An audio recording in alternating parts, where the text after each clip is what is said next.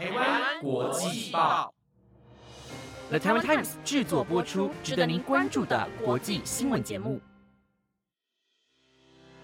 欢迎收听台湾国际报，我是薰逸，马上带您关心今天九月二十六号的国际新闻重点。Hello，各位听众晚安。今天我要带您来关心的国际新闻重点有：前日本首相安倍晋三即将举行国葬，但预估金额却引疑虑。时隔五年，美韩在日本海进行联合演习。意大利诞生首位女总统，势力朝向左派发展。艾米尼之死延烧欧洲，各大城市爆示威运动。以及苹果证实 iPhone 十四在印度生产，希望能取代对中国的依赖程度。如果您对以上的新闻感兴趣，想了解更多的新闻内容，那就请继续收听下去吧。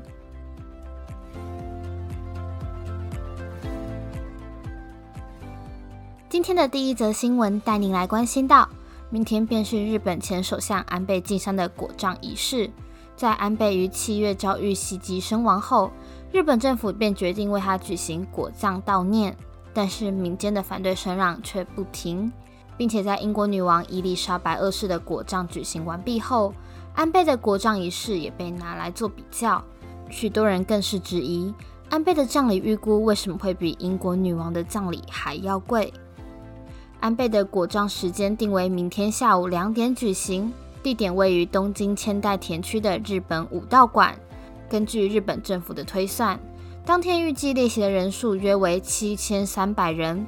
其中还包括了前国家元首在内的重要人物，预计共有四十九人。日本政府的估算，安倍国葬总计需要十六亿六千万日元，其中包含八亿元的维安费用，以及六亿元招待外国宾客的费用。但共同社最近的一项民意调查显示，有超过七成的民众认为，日本政府在安倍国葬上投入的花费过多，甚至被和最近刚落幕的英国女王国葬拿来做比较。虽然女王国葬的实际费用并没有被公开，但是日媒影英媒的报道指出，预估的花费约为十三亿日元，比安倍的国葬少了三亿多。但也有许多网友认为，会造成英国和日本两国国葬费用的差异，是因为日本雇佣外包厂商的缘故。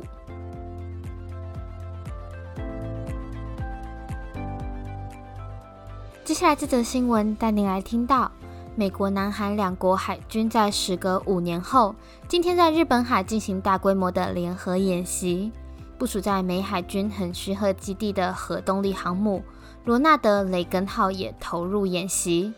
这场演习预计会持续到二十九号。综合媒体报道，南韩政府尹锡悦今年五月上任后，便持续加强美韩的安保合作。上个月的美韩合作演习中，便进行了四年多以来首次实施野外机动的训练。今天，两国海军也时隔五年的在日本海进行大规模的联合演习，甚至将航空母舰雷根号战斗机也投入其中。雷根号在九月二十三号时在韩国南部的釜山进港。除了美国的雷根号，南韩也出动文武大王号等驱逐舰参与演习。这次的演习，两国共出动二十多艘军舰，希望两国的海军能在实施反特种作战演习、反潜战、防空战、战术机动演习等，透过这些实战的机会，加强应对北韩挑衅的联合作战执行能力。演习前夕，美韩驻韩海军司令马克谢夫在舰上召开记者会。他强调，这证明了两国海军的牢固纽带，并保证了朝鲜半岛的稳定。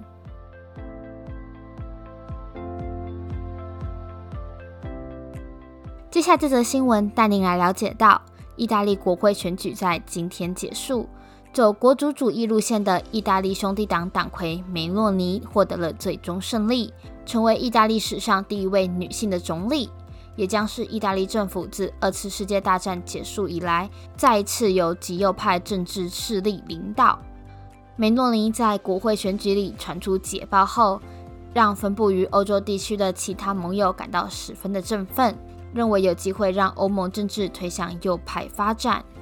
在欧洲政治光谱上位于极右派的领导人，第一时间便对梅诺尼的选举结果表示祝贺。波兰总理莫拉维兹奇也发表推文对梅诺尼道贺。法国极右派国民联盟领袖马林雷鹏则发表声明说，梅诺尼的选举结果是为欧盟上了有关如何谦卑的一课。今年四十五岁的梅诺尼成为意大利首位的女总理，也是二战后地位极优异的总理。他过去曾表达反欧盟、反移民、反性少数群体等观点，与欧洲的极右翼政客相似。近几年则更多自称是主流保守派。而立场亲台的梅诺尼也表示，他的政府将持续在军事、讯息安全与网络流通等面向捍卫主权，以应对俄中干预的企图。他也希望北京遵守自由、人权与国际义务。并将致力尽快执行欧盟投资基础建设的全球门户计划，好让其他国家能有中国渗透之外的其他选项。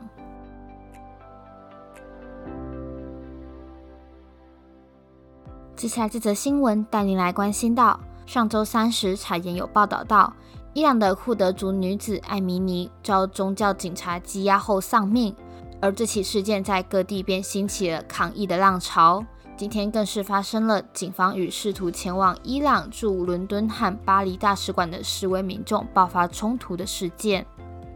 抗议民众聚集在巴黎市中心的夏特雷广场，高呼反对伊朗最高领导人哈米尼的口号，并督促法国总统马克宏停止与伊朗谈判，恢复2015年伊朗核协议。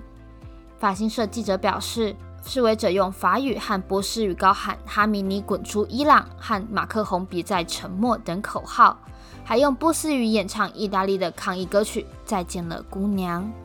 不过，当抗议民众试图接近不远处的伊朗大使馆时，全副武装的暴政警察在一排箱型车助阵下挡住他们的去路，还发射了催泪瓦斯来驱散抗议民众。但事后，巴黎警方也透过声明表示。是因为人群速度试图突破在伊朗大使馆附近设下的路障，所以警方才会使用催泪瓦斯来驱散他们。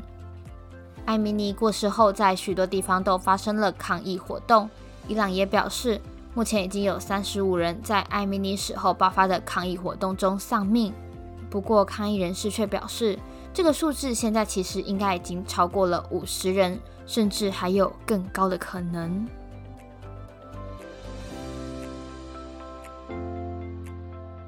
今天的最后一则新闻带您来听到，苹果公司在今天表示，目前已经开始在印度组装 iPhone 十四机型，因为地缘政治紧张的局势增加，加上中国实施严格 COVID-19 防疫风控，所以苹果公司便打算将部分生产线移出中国，也因此 iPhone 十四便成为苹果首次在新机型发布当年就在印度生产的新机。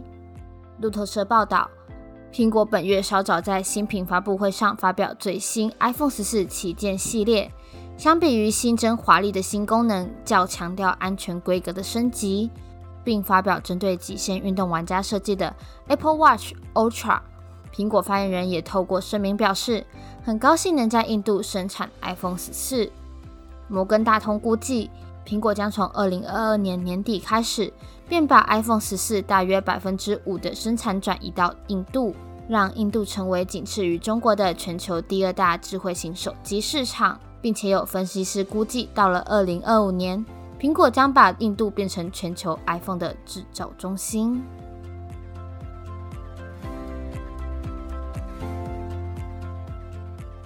以上便是今天的五则新闻内容，今天的节目也差不多到这边要告一个段落。如果对我们的节目有任何的意见或是想法，都欢迎到我们台湾国际报的 Apple Podcast、IGFB 留言告诉我们哦。本节目由了 Tom Times 制作播出，感谢您今天的收听，我们下次见，拜拜。